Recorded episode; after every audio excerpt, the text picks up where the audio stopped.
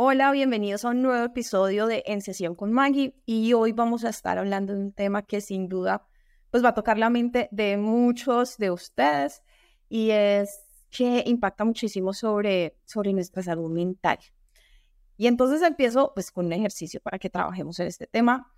Em, y el ejercicio radica en, si tienes una hoja, saca una hoja. Pero si no la tienes, no importa no importa. Y entonces quiero que pienses en 5 o 10 cosas que te preocupan. 5 o 10 cosas que te preocupan. ¿Tienes una hoja? No. No, no importa, entonces en la cabeza. 5 o 10 cosas que te preocupan. Ya las tienes en la mente, es decir, pueden ser cosas que no has hecho, cosas que tienes que te pasen en el futuro, cosas que dices, Dios mío, si eso me pasa, ese tipo de cosas que te preocupan, que te quitan algo de espacio en tu mente, que significa que estén dándote vueltas ahí. Piensa en, en todas esas cosas que, que significan una carga emocional, mental para ti, ¿vale? Entendí. ¿Tienes cinco? Es que es súper fácil, Maggie. Muy fácil. Para mí es muy fácil. Entonces, ¿cuáles serían? Me preocupa la parte económica, me preocupa una enfermedad que tenga que vivir con ella durante muchos años. Me preocupa tener nuevamente una mascota y que se me muera. Y me preocupa quedarme sola toda la vida, porque a mi edad ya no estoy soltera, soy solterona. Entonces, y tal vez tengo muchas más, pero en este momento no se me vienen más a la cabeza. Mira que una persona con un trastorno de ansiedad hace esta lista. Yo he tenido pacientes que llegan con 50 cosas en la lista después de que le das una lista de 10 cosas, llegan con 50 cosas. Creo que varias de las que dices se repetirían en la persona que nos está escuchando. Yo comparto la de Heli, la primera, también la... Es decir, encuentra uno mucha identificación sobre las preocupaciones, lo que te preocupa a ti, me preocupa a mí. Sí, muchas veces repetimos, repetimos esas. Y entonces cuando yo te digo, ¿qué tan grave sería que eso pasara, ¿no? Que algo como coges a, adoptar otra mascota y, y, se muere esa mascota. No, sería muy duro. Eh, mi corazón no da para tanto. Fíjate ahí, ¿cuál es tu expresión? Desde tu expresión facial hasta, hasta el contenido de lo que estás diciendo. ¿Y qué pasaría si se volviera real? Porque fíjate que tus preocupaciones es si me pasara esto. Es decir, no es nada que tú estés diciendo que te pase ahora sino es si llega, me preocupa esto hacia futuro. Pero miremos otra que puede estar más dada hacia, porque es quedarme sola, hacia, por ejemplo, lo económico. Alguien que hoy tenga la preocupación de que está pasando por una situación económica y entonces su preocupación sea en el presente. Y entonces en esa, ¿cómo la evaluarías? Ahí es catastrófico. Eso le quita a uno hasta el sueño. Entonces, para decirte acá algo, nuestro cerebro es una máquina súper compleja, pero súper compleja y es eficiente y busca constantemente procesar, evaluar, dar sentido a las cosas, a la información, que pues de dónde viene toda esa información, de lo que nos rodea, pero de lo que nos ha rodeado, es decir, de lo que nos ha pasado antes. Y esta capacidad de evaluar lo que nos sucede o lo que pensamos que nos puede suceder, de alguna forma nos ayuda como a adaptarnos, a aprender, a tomar decisiones, eh, en nuestro día a día, ¿no? Nuestro cerebro de por sí le gusta mucho evaluar. Si tú te das cuenta y estás escuchando este episodio en este momento, tu cerebro en segundo plano está haciendo evaluaciones. Tú ahí estás, estás haciendo evaluaciones, estás diciendo la temperatura, uy, no, está muy caliente, pongamos el ventilador. Estás sentado en el, en el carro mientras escuchas esto y estás diciendo, no, este tráfico está en la mierda. No, estás haciendo evaluaciones de lo que, de lo que está pasando a tu alrededor. Si yo empiezo a tomar el café, y empiezo a, bueno, este porque tiene tapita y no se siente mucho, pero digo, uy, está, está, está caliente, ¿no? Entonces puedo seguir hablando, prestando atención, como que tú estás en primer plano, estoy evaluando esta situación y estoy prestándote atención, pero en segundo plano estoy evaluando la situación en cuanto a variables ambientales, en cuanto a cómo yo me siento, en cuanto a esta conversación, para dónde va, o estoy aburrida en la conversación, o está muy largo, estoy siempre evaluando, si te das cuenta, siempre tu cerebro está evaluando. Y esto tiene un fin relacionado con la sobrevivencia, porque imagínate que yo estoy hablando contigo y mi cerebro no cae en cuenta de evaluar eh, la temperatura del café que me estoy tomando, pues me voy a quemar. Entonces siempre mi cerebro está evaluando en segundo, tercer, cuarto plano mientras estoy haciendo algo. Imagínate tú en una clase, tú también estás evaluando. Entras a una tienda y vas a preguntar por una cartera pero estás evaluando cómo se siente el lugar, si la persona te saludó o no te saludó, si está caro o no está caro, aunque estás preguntando y te está respondiendo el precio de la cartera o te están dando las características. Siempre nuestro cerebro está evaluando. Hola, soy Maggie Pulido. Este es un podcast en el que hablamos de psicología desde una perspectiva diferente, fresca, real y aplicable para esto he creado este espacio, En Sesión con Maggie, un espacio charlado, de desparche, cercano, donde te compartiré nuevas miradas, tips y también estrategias para esas situaciones cotidianas y siempre con una invitación, buscar ayuda psicológica si es el caso. Empecemos con la sesión de hoy. Y eso significa que tú frente a esas preocupaciones que te van pasando por tu cabeza, ¿no? Tú las evalúas y dices cosas como las que me acabas de decir no, yo no quisiera que me pasara eso, eso sería catastrófico que me pasara, sería lo peor del mundo. Y normalmente, pues tú me respondiste ahorita tus evaluaciones frente a eso y es lo que te invito a hacer como esta siguiente parte del ejercicio. No voy a dar números porque algunas veces del 2 me salto al 5 y me olvido o vuelvo y repito. No voy a dar números en este ejercicio. Eh, la siguiente parte es que frente a la preocupación coloques tu evaluación. Pero yo te voy a decir qué tipos de evaluaciones hay. Así, haz de cuenta como en el colegio. Cuando yo estudié, eh, habían evaluaciones, ¿no? Y las evaluaciones, no, no habían evaluaciones, habían códigos para evaluar, ¿no? Ok. Entonces tú tenías excelente, aceptable, insuficiente, deficiente, por ejemplo, ¿no? Entonces, haz de cuenta que nuestro cerebro va a tener unas opciones de evaluación y eso va a ser lo único que te va a permitir. No me vas a poder inventar otras, sino vamos a ¿me entiendes? A utilizar una regla para que todo el mundo esté como con las mismas evaluaciones para sus preocupaciones. ¿Listo? Listo, listo. Eh, de alguna forma, todos tenemos eso. Es decir, cuando ya me preguntan, evalúa esta situación, yo tengo como quizás cinco formas de evaluar las cosas. Es decir, las meto en la cajita de esto es terrible, esto es asqueroso, esto es horrible, esto es lo peor que me puede pasar, como en esta que es extrema. Y después tengo de otra que es, no, pues como normal, ¿no? Y otra, no, genial, súper chévere que me pase esto. Entonces tengo evaluaciones dadas. Entonces, ¿cuáles serían estos, estas formas de evaluar? Una sería terrible, terrible, terrible. Em, otra sería mm, muy mala, otra mala. La del medio, digamos, sería normal. Y después empezarían como las hacia el lado positivo. Buena, muy buena y genial, me lo mejor del mundo, una chimba que me pase eso en colombiano. Entonces, esa sería la regla. Vamos a Entonces, si tú coges la preocupación de que adoptas otra mascota y se muere, lo pondrías en terrible bajo lo que me acabas de decir. Sí, sí, sí. Y la de la preocupación acerca de lo económico, que me imagino que es que no puedas pagar tus no sé, tus gastos y que tengas que pedir la plata prestada y que fuera eso no tengas trabajo, esas, esa preocupación estaría en terrible. Terrible igual.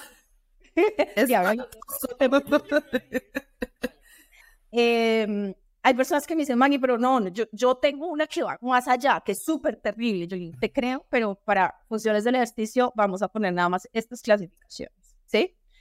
Si yo te pregunto a ti, frente a tu preocupación de quedarte soltera, Ah, me preocupa, pero puedo vivir con ella. Puedo vivir con eso. Entonces, digamos que estarían muy mala. Muy mala, sí. Vale, listo. Entonces, eso es la siguiente parte del ejercicio que quiero que hagas. Cojas todas las preocupaciones que escribiste, las 50, y entonces ahí empieces a darle esa valoración. Es terrible, es muy mala, según las que te acabo de dar. Fíjate que hasta ese momento no nos hemos dado cuenta de que, bueno, ¿y qué pasa con mi cabeza si yo estoy diciendo terrible? ¿Qué pasa en función de qué es lo que puedo estar yo teniendo detrás, haciéndome pensar que eso es terrible? Y fuera de eso, si yo lo pongo en una u otra clasificación, ¿qué significa eso para mí a nivel psicológico, a nivel emocional, a nivel motivacional? ¿Qué significa para mí? Porque imagínate que yo me voy a tomar el café y digo, ¡Ah, no, terrible si me quemo. Imagínate si yo voy a hacer una presentación y digo, no, terrible si me sale mal.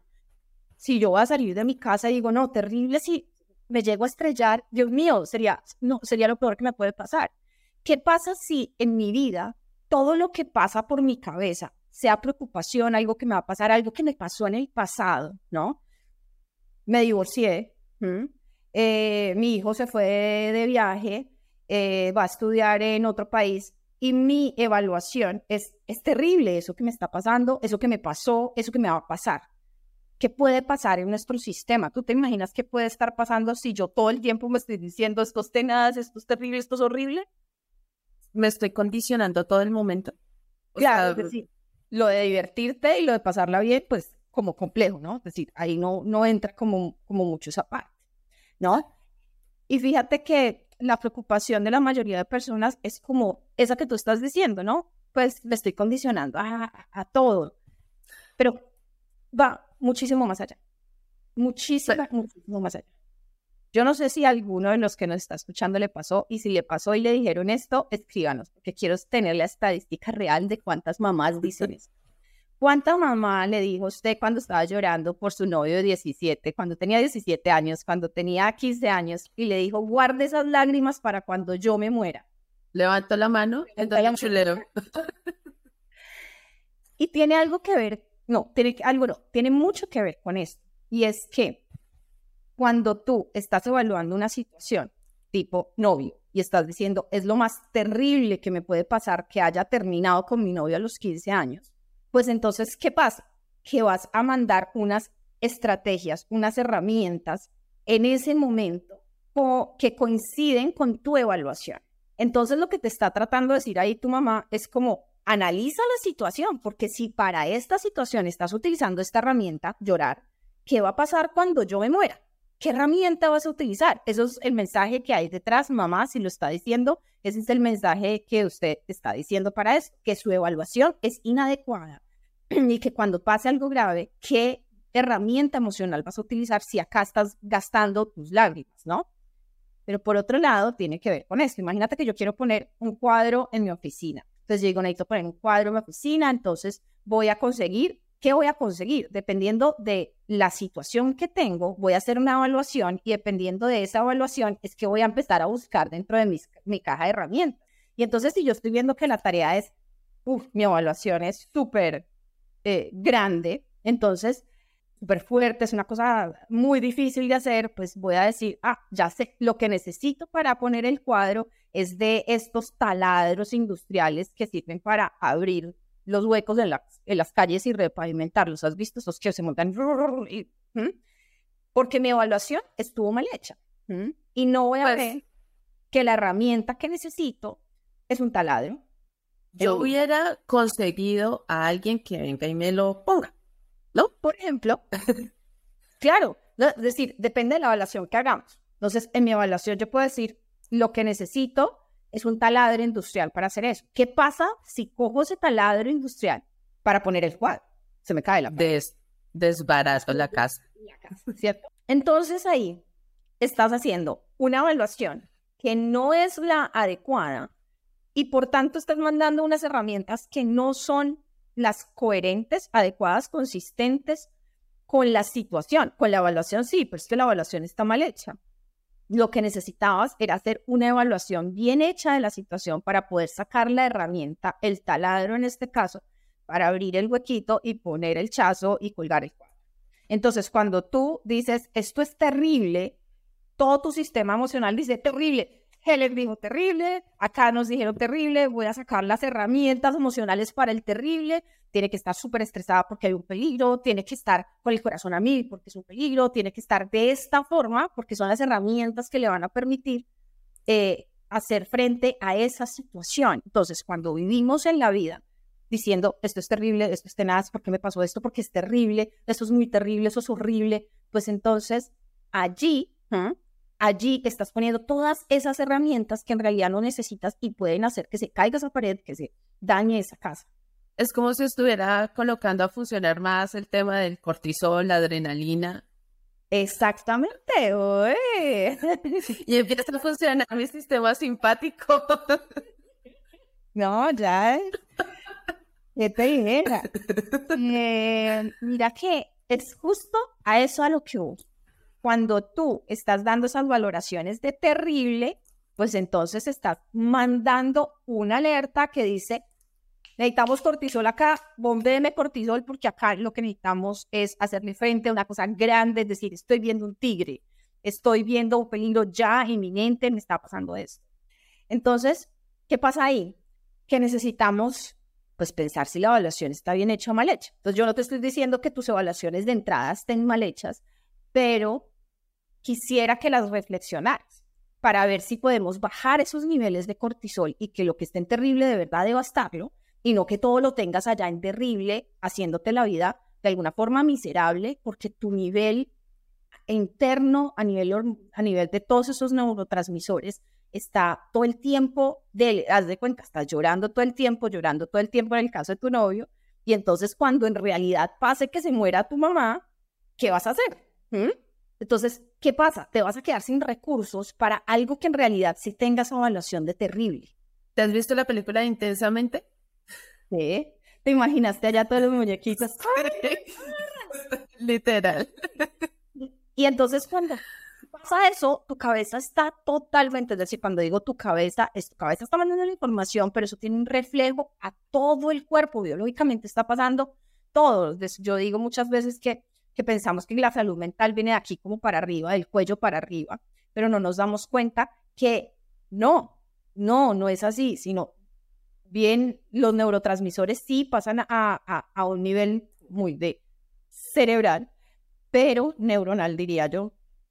Pero todo eso tiene un reflejo de ahí para abajo, pues por eso es que se dan todos estos síntomas de tensión muscular, hormigueo, palpitaciones, dolor en el estómago, ganas de orinar, Todas esas cosas se dan porque hay una conexión súper importante y eso retroalimenta al sistema. Entonces siento todo esto y entonces vuelve a la cabeza el pensamiento de ¿será que me está pasando algo más grave? Entonces estar en estos continuos estados de, de, de, terrible todo nos hace muchísimo daño. Pero bueno, no es la concientización de, de eso lo que quiero hacer solamente, sino ir un poco más allá. Porque entonces la gente cuando trabajo con mis pacientes sobre esto, me dicen como, Maggie, pero es que en realidad esto es terrible, pero es que en realidad siempre lo he visto así. Y yo les digo, oye, esto, ¿tú crees que en realidad en este mundo puede suceder? Es decir, que te vuelva a suceder esto mismo. ¿Crees que esa pues, probabilidad existe? Dice, claro, es decir, yo la pienso todos los días. Y uno desde afuera dice, pues está un poco complicado que se te vuelva a presentar esta misma situación. Pero bueno, decir, sé que lo está pensando tu cabeza de esa manera. Encuentra un nuevo episodio todos los miércoles en Spotify y Apple. Si nos quieres ver en video, búscanos en YouTube. Después de hacer esta parte del ejercicio en donde tú evalúas, quiero explicarte qué significa cada uno de estos puntos. Si quieres saber más, me gusta mucho la explicación que hace Rafael, Rafael Santanderao. Él es un psicólogo español que trabaja mucho sobre el mismo enfoque que trabajo yo el enfoque cognitivo-conductual. Entonces, pues él hace muchas explicaciones sobre esto. Quiero explicarte qué significa la valoración de cada uno de estos puntos. Y bueno, y compartan este episodio con esa persona que todo le parece terrible, que vive en ese estado de, ah, es terrible, no, sería terrible que pasara esto, sería tenaz, todo eso, ese tipo de evaluación catastrófica, envíenle eso a esta persona.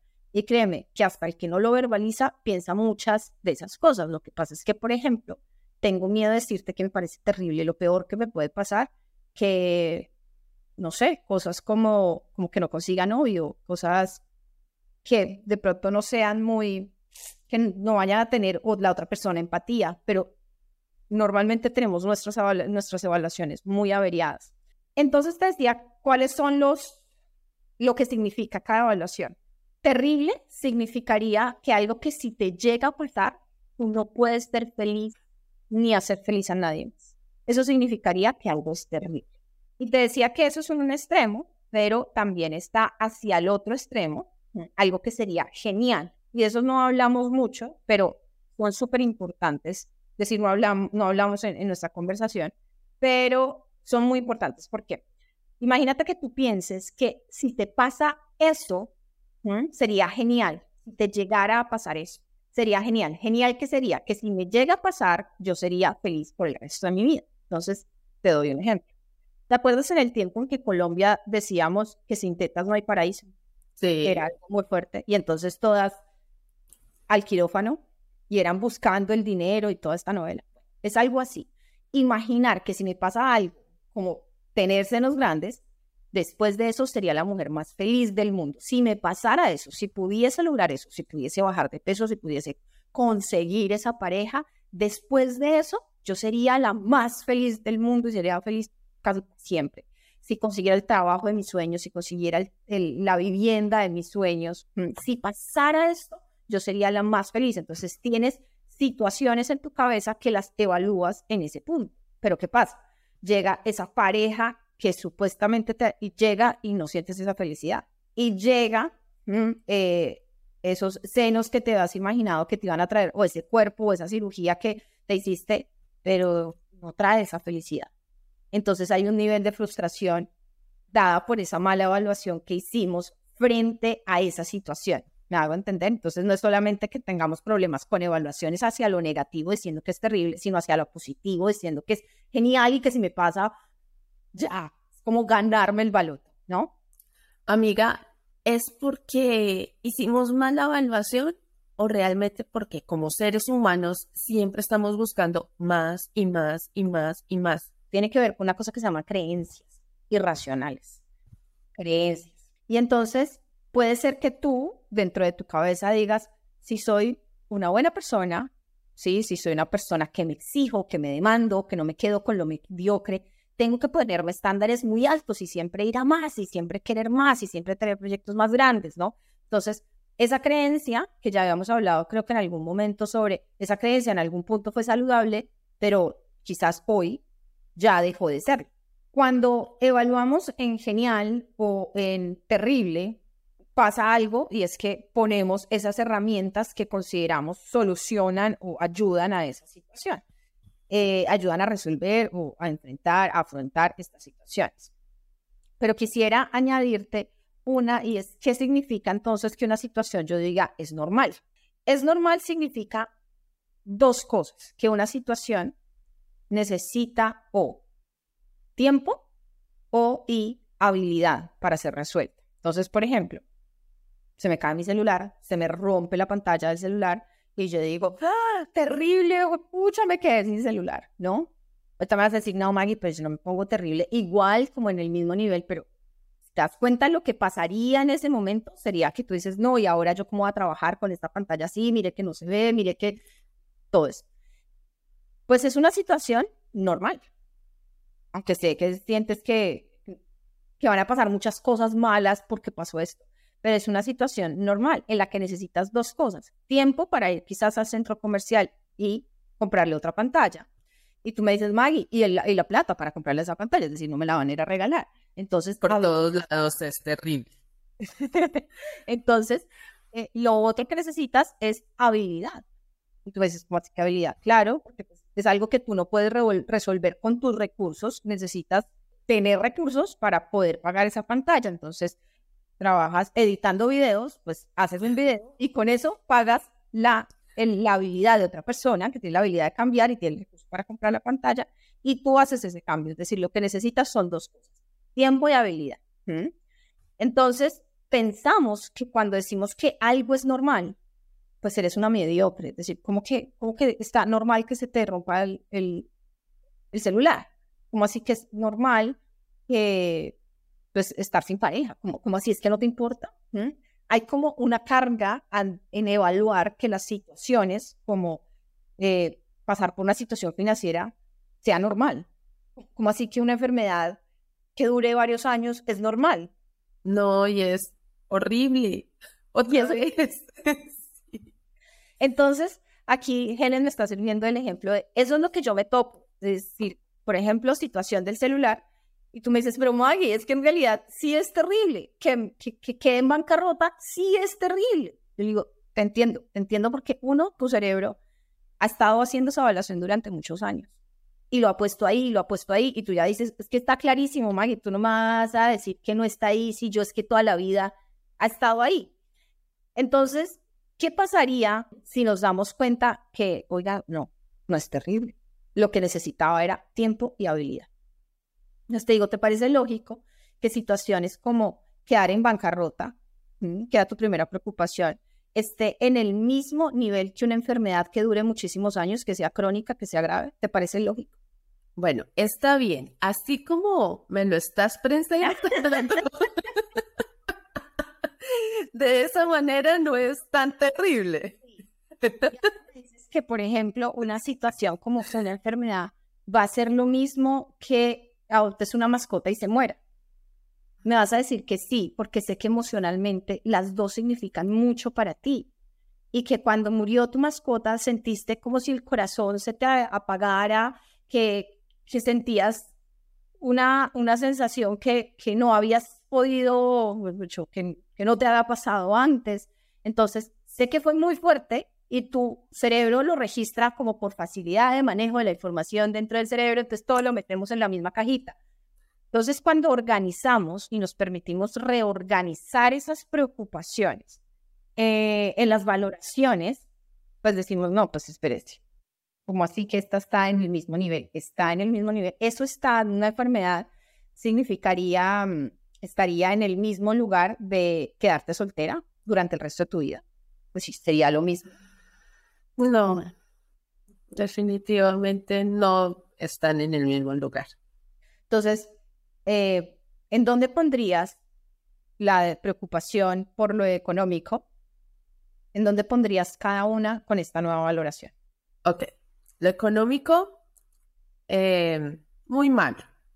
Muy malo. La enfermedad, terrible. Que se muera la mascota, más terrible.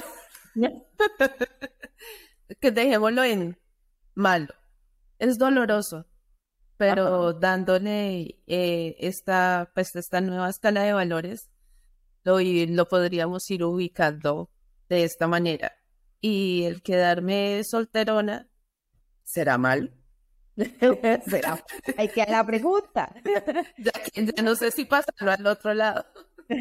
Mira que ahí ya estás haciendo un movimiento hacia, hacia algo más saludable cuando tú ya no pones mala la evaluación de una vez, sino le pones como preguntas.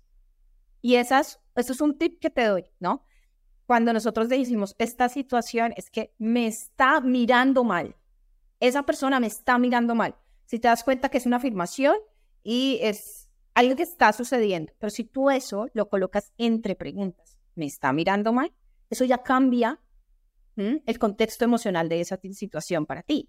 Entonces, cuando tú dices, mm, es malo, en vez de decir, no, es malo, eso ya hace un cambio porque te, te deja como un momentico de prendemos alarmas, no prendemos. Yo, yo me imagino allá la gentecita en la casa, prendemos o no prendemos, decían, decían, pero ya eso permite que, uh, pero si tenemos que pensar esto un poco y no mandamos toda esa respuesta emocional, ¿no?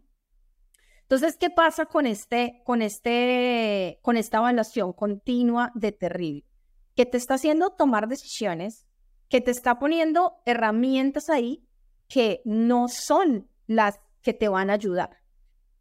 Entonces, en tu caso, me decías que queda ahí una enfermedad en terrible. Imaginemos que esta situación pasa. Y entonces volvamos a la escala que te decía la definición. Es que si me llega a pasar esto, no voy a poder ser feliz nunca más, ni hacer feliz a los otros. Y esa es una definición que saco de este psicólogo, que me parece la, la definición más interesante, sensata que se da para ese nivel. Entonces, eso significaría que si esa evaluación es correcta, pues las personas que tengan una enfermedad crónica, pues no podrían hacer feliz a nadie ni podrían ser, volver a ser felices. Y yo conozco personas que lo han logrado. Yo pensaría que de alguna forma, si algo lo logra, alguien lo ha logrado, yo puedo de alguna forma seguir siendo feliz y hacer feliz a los otros, así se dé esa situación en mí. ¿Me entiendes la lógica? La lógica que te estoy diciendo, no te estoy diciendo si eres capaz. Bueno, hay personas que definitivamente necesitan trabajar mucho más en esto, muchas sesiones de terapia, pero bueno, igual Atiéndeme. Mira que ahí, en sesión te diría, déjalo ahí, tranquila. Nada más tienes un terrible, los otros los moviste. Eso ya hace un cambio emocional muy fuerte. Mi trabajo no va a ser convencerte de, no, no es terrible. Déjalo en terrible, pero ya tienes uno. No tienes los cinco que hablamos al principio que estaban en terrible. Y eso significa todo un, oh, respiro para tu sistema emocional. Ya no se activa por todo, sino nada más cuando piensas en esta posible situación. ¿Me hago? Amiga, y es un avance grandísimo en una sola sesión. No, en que una sola Entonces, ¿qué pasa cuando tú estás haciendo evaluaciones en terrible? De alguna forma ya lo hemos hablado de esto, pero quiero eh, motivarte a partir de las cosas que vas a llegar a prevenir. Como esto aumenta el estrés y la ansiedad, al percibir que todo es terrible, pues tu cerebro está liberando estas hormonas del estrés, como el cortisol, en respuesta a esta amenaza percibida, pues el aumento va a ser crónico en los niveles de estrés y ansiedad y puede tener pues efectos muy perjudiciales en tu salud, tanto mental como física. Eh, significar trastornos del sueño, problemas digestivos, problemas cardíacos, todos estos problemas. Entonces, cuando haces bien estas evaluaciones, vas a recibir esta disminución del estrés y la ansiedad. También te va a ayudar en cuanto a si estás presentando depresión, porque la visión negativa del mundo y la tendencia a catastrofizar, pues contribuyen al desarrollo de síntomas depresivos. La creencia de que todo es terrible puede generar una cosa que se llaman sentimientos de desesperanza, eh, tristeza y falta de interés en todas las actividades diarias. Tú dices, si esto me puede pasar, pues ¿qué hago esto? ¿No? Sí, todo esto eh, eh, es lo que va a terminar como resultado y entonces digo, más bien, evito hacerlo y conectar con esa experiencia. También produce baja autoestima porque es una percepción negativa y catastrófica, pero también afecta tu confianza en tus habilidades. Cuando estás viendo algo terrible es que soy incapaz de yo hacerle frente. Esa también es otra conclusión que, que es importante que la tengas ahí. Si tú dices, una mascota se me llega a morir, quedar soltera, yo no podría decir una forma de decirles, yo no puedo con esa situación. Y cuando yo digo, definitivamente no puedo con esa situación, pues eso está hablando de tu confianza en ti misma, ¿no? Aislamiento social, porque cuando una persona todo lo ve terrible, pues hace muy posible que evites situaciones sociales. Entonces, si tu preocupación es me voy a quedar soltera, nunca más voy a conseguir una pareja después de lo que me pasó en la relación anterior, pues entonces tú piensas que de alguna forma el pensarlo te va a mm, disminuir el riesgo de que te vuelva a pasar esa, esa relación, pero lo que estás logrando ahí es aislarte, porque como lo ves terrible, pues todo lo que hace tu sistema, decir, si yo veo terrible al tigre, todo lo que voy a hacer es evitarlo, es buscar cómo escapar de que se me llegue a presentar, evitarlo entonces ahí pues voy a perder las oportunidades de conectarme con los otros.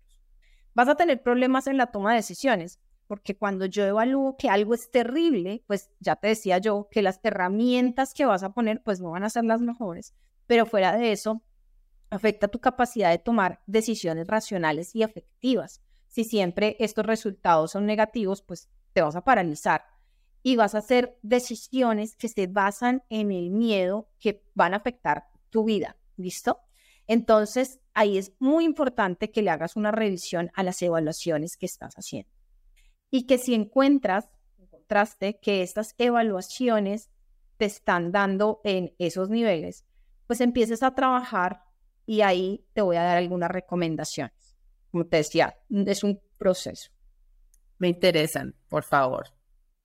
Fíjate acá que te decía en algún punto que hay una relación estrecha con las creencias irracionales. Entonces, ¿por qué yo pongo eso en terrible? Porque yo pongo en terrible estar soltera, porque yo pongo en terrible eh, esta situación y no la otra. Tiene que ver con mis creencias y las creencias se forman a partir de, ¿de qué? Aprendizajes previos, de experiencias previas, de lo que he aprendido de la sociedad, de mi familia, eh, en las novelas. Entonces, ¿qué nos dicen las novelas? Pues que tengo que tener una pareja y ser feliz por siempre. Entonces, cuando no sea este feliz por siempre, pues a dónde lo tengo que mandar? Esa evaluación en mi cabeza me la hace mandar a terrible. Recuerda que, ¿cómo puedes saber que una creencia es irracional? ¿Mm? Porque está pasando tres cosas. Si una creencia es irracional, ten muy pendiente, muy, muy en cuenta estos tres indicadores. Es algo que te genera malestar emocional. En vez de bienestar emocional, te genera malestar emocional, una creencia. Lo otro es que no te ayuda a resolver problemas. Entonces, por ejemplo, estás teniendo una situación dura con tu pareja, difícil de solucionar, y tu creencia es que si nos amamos, siempre podamos estar felices juntos. Esa es una creencia irracional. Entonces, cuando entras a utilizar esa creencia para ayudarte a resolver ese problema, tú dices, no, pero espérese, porque esto no me ayuda, por el contrario, me hace sentir que no valió nada porque no estamos siendo felices a cada minuto. ¿Entiendes? Esa es una creencia. Nos damos cuenta de que no nos soluciona los problemas. Estamos, si yo te doy una mm. creencia, no te doy, sino si has desarrollado una creencia saludable, esa sí te va a permitir solucionar problemas. ¿Cuál sería, por ejemplo, una creencia saludable para el tema de relaciones de pareja? Que vamos a estar juntos mientras nos respetemos y mientras haya amor. Entonces, cuando estoy pasando por una situación súper difícil con mi pareja, no nos entendemos, y entonces hay esta creencia saludable, esa sí me permite, ah, cierto que la relación, lo que yo le apuesto es a que dure mientras hayan estas dos condiciones. ¿Hay respeto? Sí, tenemos dificultades para relacionarnos, pero nos respetamos. ¿Hay amor? Sí, yo siento que lo amo, siento todas estas cosas por esta persona. Entonces te está permitiendo solucionar y decir, ok, entonces me estaría chévere quedarme y necesito resolver es esto. En cambio, en las otras no te está permitiendo avanzar cuando hay una creencia irracional, no te está permitiendo solucionar un problema. La última, que debería haber sido la primera que, dije, es que sean objetivas. Objetivas, ¿qué quiere decir? Que hayan sido construidas desde ti y no desde la sociedad imponiéndote, ¿no? No que sea lo que te dijo la vecina, lo que te dijo el otro, de que debería estar bien, de que debería ser así, es que tú deberías, para los años que tienes, estar casada. Eso fue lo que me dijo mi prima. es que tú deberías tener hijos. Eso eh, te lo están diciendo, no es objetivo como fue creada esa, esa creencia, sino lo estás copiando, o sea, desde Hollywood o desde lo que dijo la vecina, la amiga, si me, me hago entender. Sí, tenemos eso que llaman el libre albedrío, pero sí lo que estás diciendo muchas personas o todo lo que nos está rodeando, casi siempre dejamos que nos afecten eso que nos venden. Los vecinos, los amigos, la familia, las redes. Entonces, llegamos al momento de las recomendaciones y recuerda que si esto le está pasando a alguien, estás haciendo el ejercicio con acá con nosotras, compártele este ejercicio para que esa persona también pueda hacer estos pasos y tener estas recomendaciones. Eh, créeme que cuando hacemos este ejercicio, lo hacemos de manera consciente, conectamos con esas cosas que nos preocupan y logramos verificar, darnos cuenta que esa evaluación hacemos como esos clics de, ah, ya entiendo qué estaba pasando. Claro, es que yo, por ejemplo, pienso mucho en de si me deja mi pareja, en si me enfermo, y eso es lo que me está teniendo en este estado constante. Yo evalúo eso como si fuera lo peor, pero en realidad no es lo peor, ¿no? Si te das cuenta, por ejemplo, frente a la salud, decimos cosas como, es que sería terrible que mi salud no fuera perfecta, es decir, que yo no tenga salud. Y por ejemplo, yo podría decir, yo no tengo salud ya al usar gafas. Si yo ya necesito gafas, eso quiere decir que mi salud está disminuida. Entonces, cuando me dicen, tienes que usar gafas, tienes que usar este medicamento, pues ya digo, eso es terrible. Eso ya es terrible porque, porque se sale de ese parámetro. Entonces, muy importante que lo compartas con tus seres queridos. Vamos a las recomendaciones, ya las he avisado tres veces. Vamos ahora sí a la El primero, necesitas identificar y cuestionar tus creencias irracionales. Es muy, pero muy, muy, muy importante. Ese es el primer paso que necesitas dar, dar es reconocer tus pensamientos eh, catastróficos desde donde se están dando y entonces para ahí tienes, tienes, para eso tienes que escudriñar ahí dentro de tus creencias irracionales, reemplazarlas por pensamientos más realistas y más objetivos. En eso te ayuda mucho la terapia cognitivo-conductual. Eh, ¿Que es un proceso fácil? No. Yo diría que muchas veces no lo es. Otras veces lo es, pues a la medida que ya has aprendido a hacerlo, ¿no? Te puedo decir, es súper fácil montar bicicleta, es súper fácil manejar, que ya lo hago. Pero en el proceso ya también he olvidado lo difícil que fue aprender a montar bicicleta. Puede ser porque lo hice hace mucho tiempo, o puede ser porque tenía habilidad para hacerlo. Puede ser porque ya lo he trabajado tanto que ya ni me acuerdo de, esa dificultad inicial. Puede llegar a ser difícil iniciar a hacerlo y después eh, como continuar con el patrón de esto, sí, pero vas a ver que con la práctica va a ser mucho más fácil. Tenemos que configurar esa evaluación, ¿está bien hecha o no está bien hecha? Ya va a haber algo en tu cabeza que te está diciendo, no, no puedes pasar eso así, porque ya tu percepción frente a este tema ha cambiado a partir de lo que has escuchado. Entonces ya vas a estar evaluando la evaluación. Y eso es genial, porque cuando uno evalúa la evaluación, eso hace referencia a una cosa que se llaman meta funciones de nuestro cerebro y utilizamos una parte de nuestro cerebro que haz de cuentas como la banda ancha de esto, ¿no? Entonces, lo primero es identificar y cuestionar las creencias irracionales. Entonces, vamos para la segunda, segunda recomendación que se llama desdramatizar.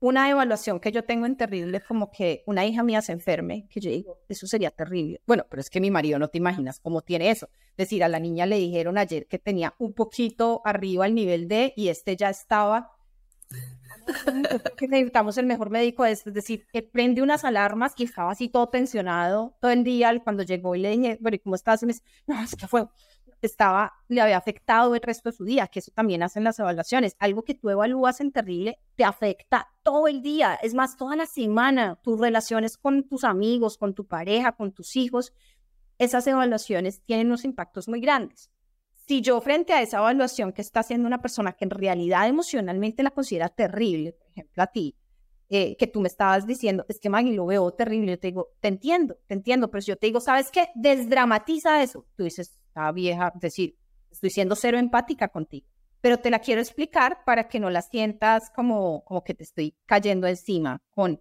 esta recomendación. ¿Mm? Por favor, explícamela. Sí, porque no me gustó. No me gustó lo que me dijiste.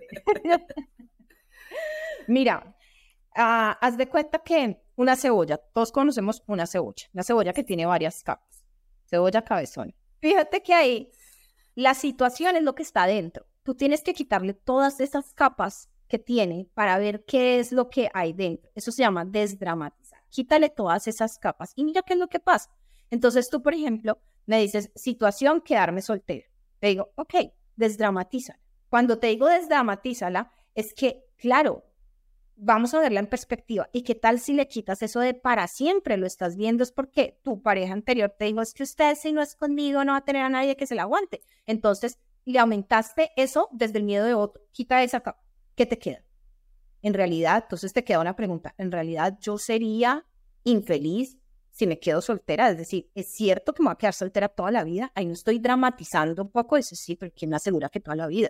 Es decir, nadie me puede asegurar toda la vida. Quitas otra capa de dramatización. A eso es el proceso que me refiero. Coge esa preocupación y quítale todas las capas y para eso, sí, para lo otro, muy bueno es escribir. Para esto es preguntarse. Pregúntate. Y ahí viene, es una diferencia grande con otros seres vivos. Yo no he visto a mi perro preguntarse mucho últimamente.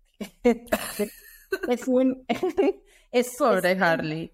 Que tenemos, bueno, si te das cuenta, cuando tú le pones algo a un perrito, no sé, si yo le pongo una zanahoria y le pongo una salchicha, el perro como que se queda, pareciera que pensar. Por eso te digo, no mucho, pero nosotros deberíamos de tener esa función mejor. Bueno, mi punto es que cuando tú te preguntas, te preguntas sobre, en, que te decía antes, ponle unos signos de interrogación ahí vas empezando a desdramatizar, a quitarle el drama añadido frente a la, a la situación. Cuando, claro, yo no te estoy diciendo que sea una situación deliciosa, que me dé una enfermedad, delicioso que esté soltera para toda la vida, pero te estoy diciendo, en realidad es para toda la vida o eso fue algo que, que, que tú le copiaste a tu expareja y entonces ahora lo tienes que es para toda la vida. Y la siguiente, desarrolla la resiliencia, que es algo que algún podcast hablaremos, esta, esta opción de resiliencia que se ha tomado muy mal, em, es importante desarrollar esa capacidad para enfrentar y superar los desafíos y las situaciones adversas de la vida. Eh, prepara para situaciones en la vida que sí o sí se van a dar por el factor humano de la vida que vivimos, ¿no? Entonces, que se mueran las personas, eh, que nos enfermemos nosotros, que una situación eh, que nos sentíamos súper contentos con esa situación, cambie de la noche a la mañana. Esas son situaciones que pasan en nuestro mundo humano. Entonces, que tú tengas las habilidades para hacer esa, tener esa capacidad de enfrentar esas situaciones de la vida misma es súper importante. Maggie, yo entiendo todo lo que estás diciendo, pero en mi caso, entonces, por favor, explícame o a la persona que nos está escuchando cómo fortalecer esta habilidad. La de resiliencia. La de resiliencia. No sé, por ejemplo, habilidad comunicativa. Eso es algo que yo te dijera, se hace así, se hace con esto. No, pues imagínate, sería brevísimo. Pero, pero eso tiene muchísimas cosas que necesitas entender, desde los conceptos, desde cómo hacerlo, desde que no le permite, desde encuadrarlo en lo que sí es, en lo que no es, en lo que tú ya haces de ahí. Entonces, como habilidad, está conectada, por ejemplo, con tu capacidad de regulación emocional. Entonces, cuando yo te estoy diciendo, trabajemos en la resiliencia, te estoy diciendo, pero mira, también tienes que trabajar en esto, en esto, en esto y en esto. Comunicación, la habilidad comunicativa. También tienes que hablar en la regulación emocional, por ejemplo. También tienes que trabajar en tus emociones para poder ganar habilidad comunicativa. No es como trabaja solamente en esto, haz solamente esto y ya va a pasar. Se necesitan más vertientes. Entonces, para cerrar e invitarte a, a que hagas este proceso de evaluar tus preocupaciones, las cosas que te han pasado, porque pueden estar situaciones en el pasado que tú digas, que esto que me pasó fue terrible y no te dejan dar eh, esta situación que se presenta en mi vida, que no tengo la mejor relación con mi hermano, con mi vecino, es lo peor que me puede pasar, eh, es terrible.